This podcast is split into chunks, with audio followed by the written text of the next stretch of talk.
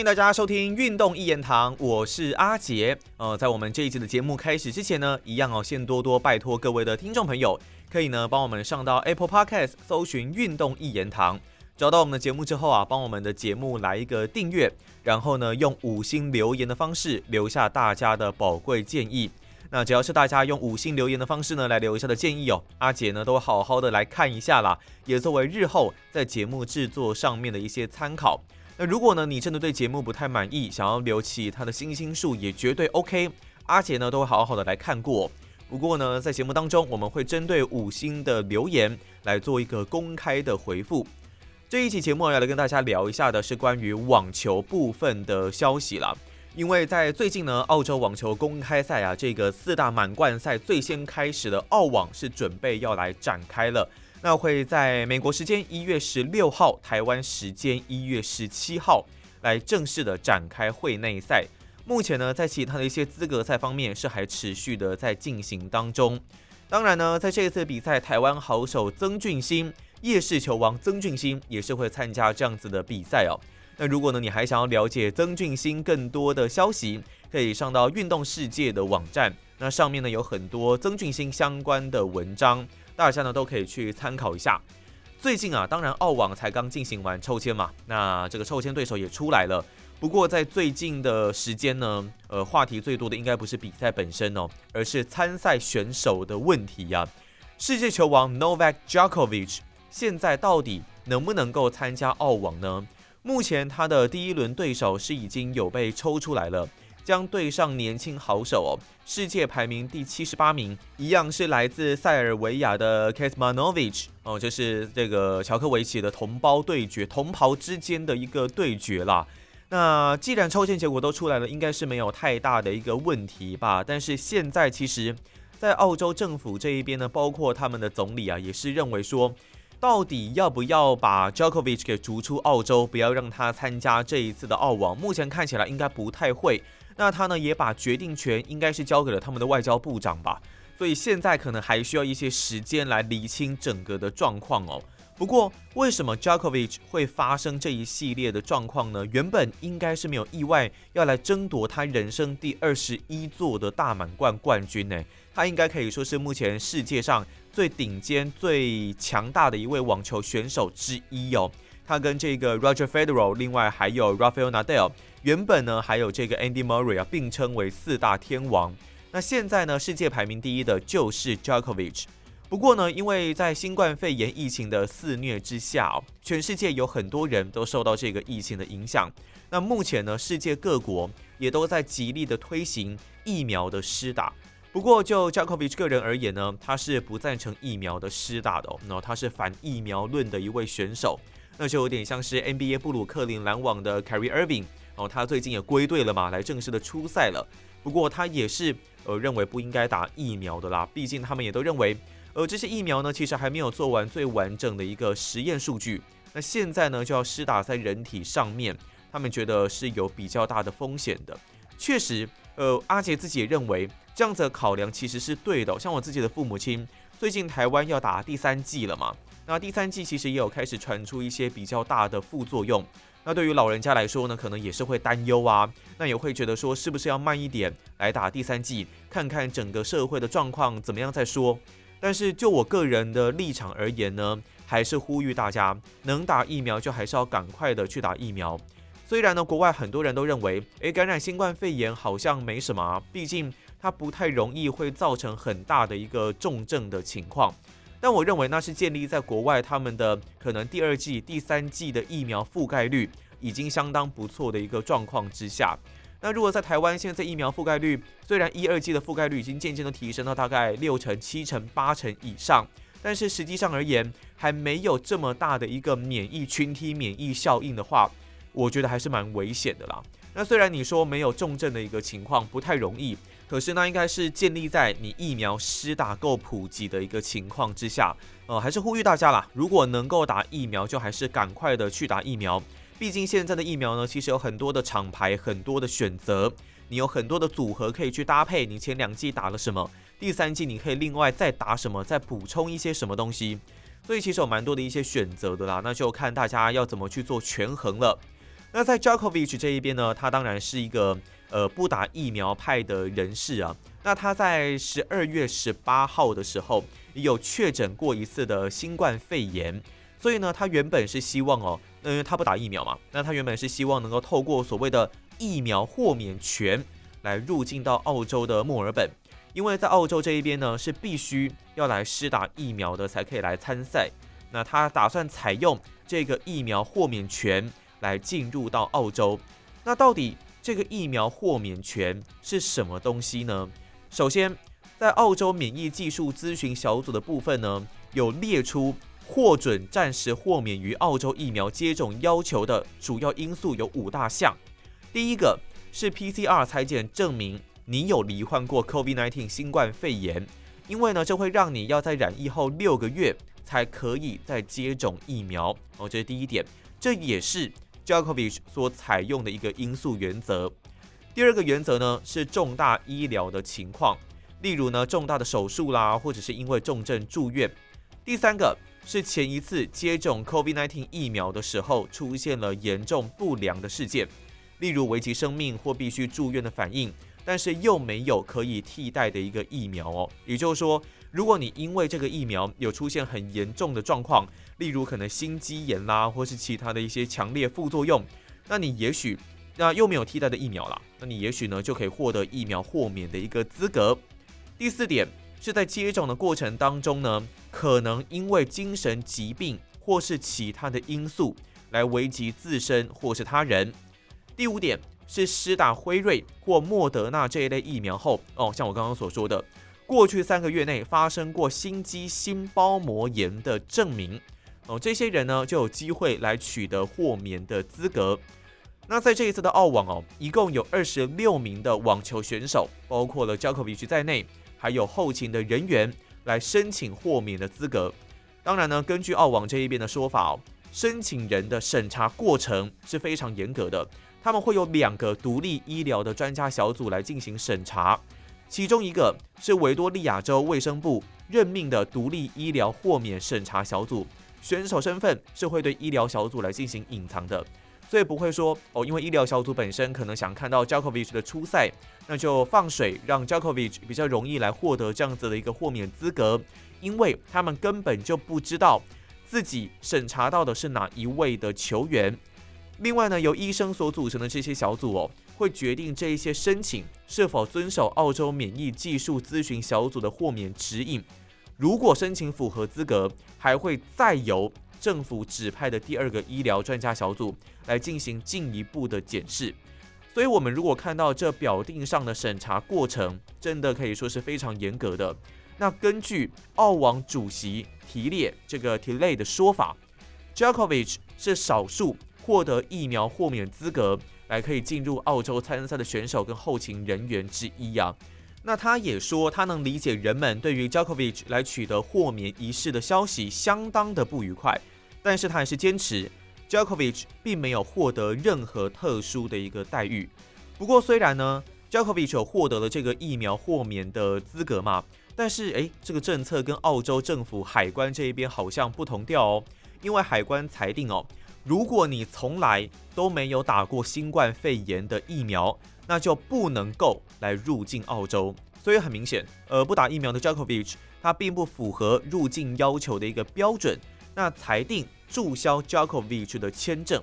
哇！这件事情一爆发出来之后呢，其实也引引燃了这个塞尔维亚还有澳洲之间的外交战哦。塞尔维亚认为，诶 j o k o v i c 他是我们最重要、最重要，在这一次澳网，在整个网球史上相当有名气、相当吸睛、非常关键的一位网球选手，你怎么可以不让他参赛？何况他又已经明明就已经取得了疫苗豁免资格。你现在澳洲在这边是挡什么意思的？但是在澳洲这一边呢，其实立场也是踩得相当的坚定。他们认为说，我们国家的规定就是规定，那没有任何的事情，就算你是世界球王，就算你要打澳网这个非常著名的四大满贯赛也一样，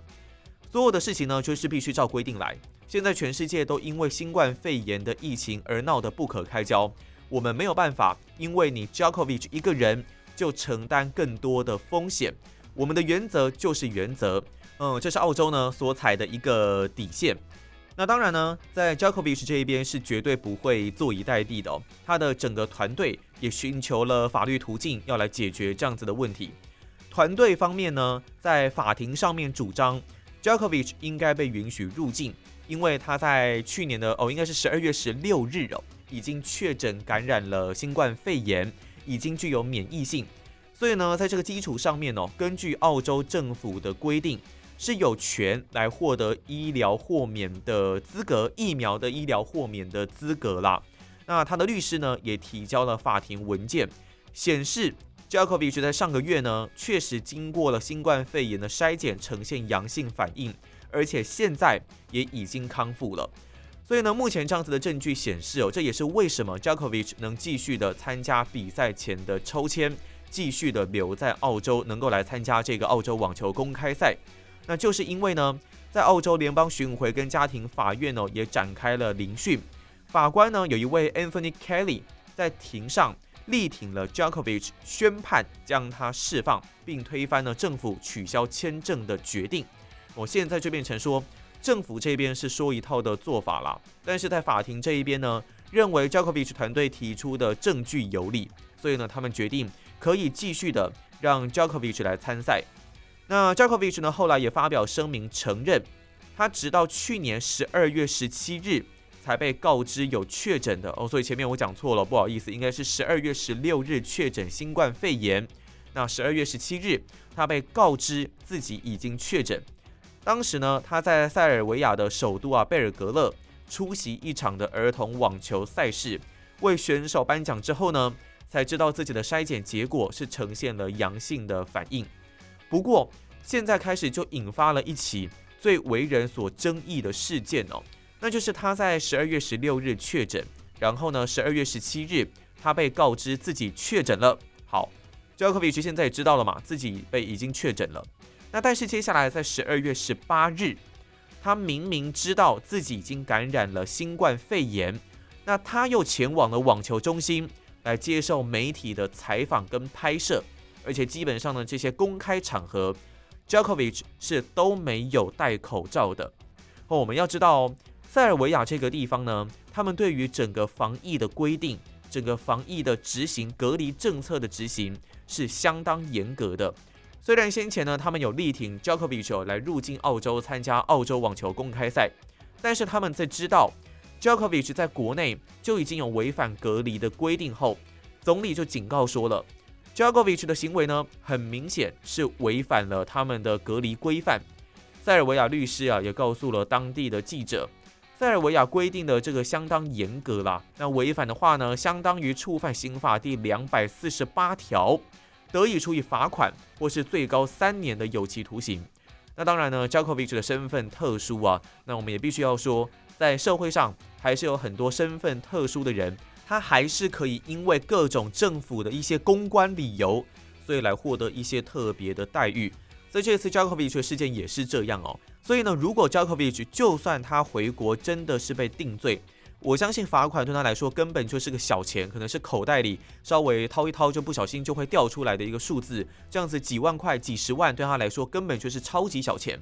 所以呢，如果他被定罪，有可能会给他这个社会劳动服务的一个惩罚哦。那其实 Jokovic 卷入的争议事件呢，还不止在这一次。呃，十二月十八号，他还出席到网球中心来接受采访跟拍照的事件哦。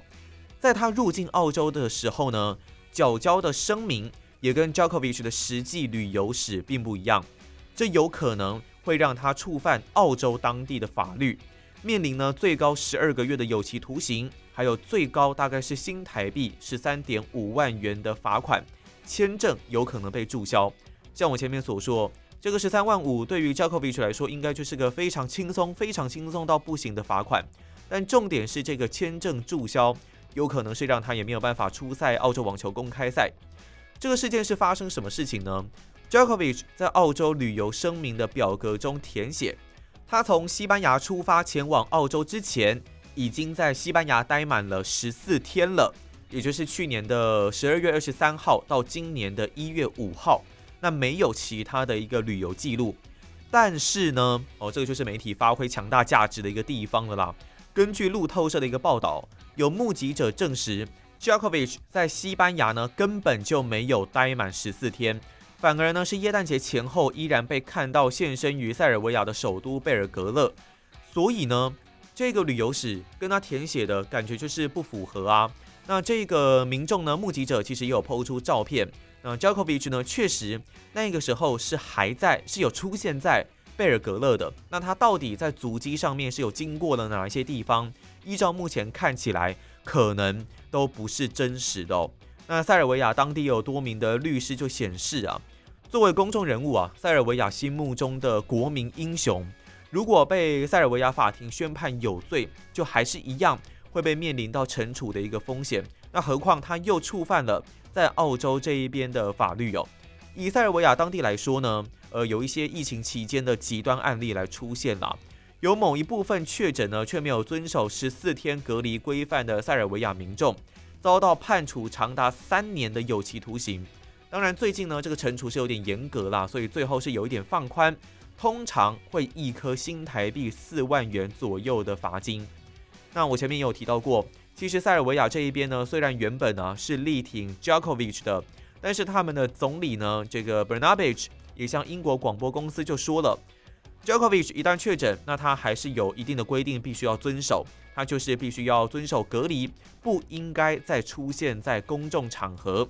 现在的问题是呢，Jokovic 本人哦，必须要详细的解释。自己到底是什么时候得知确诊的？如果按照 Jokovic 的说法呢，他十二月十六日确诊，十二月十七日得知哦，在这个时候呢，他已经知道了自己有确诊的一个消息，那他就应该要遵守隔离的政策。那换句话说，在 Djokovic 真的离开了澳洲，回到塞尔维亚之后，可能还是有一番的风波要来炒了。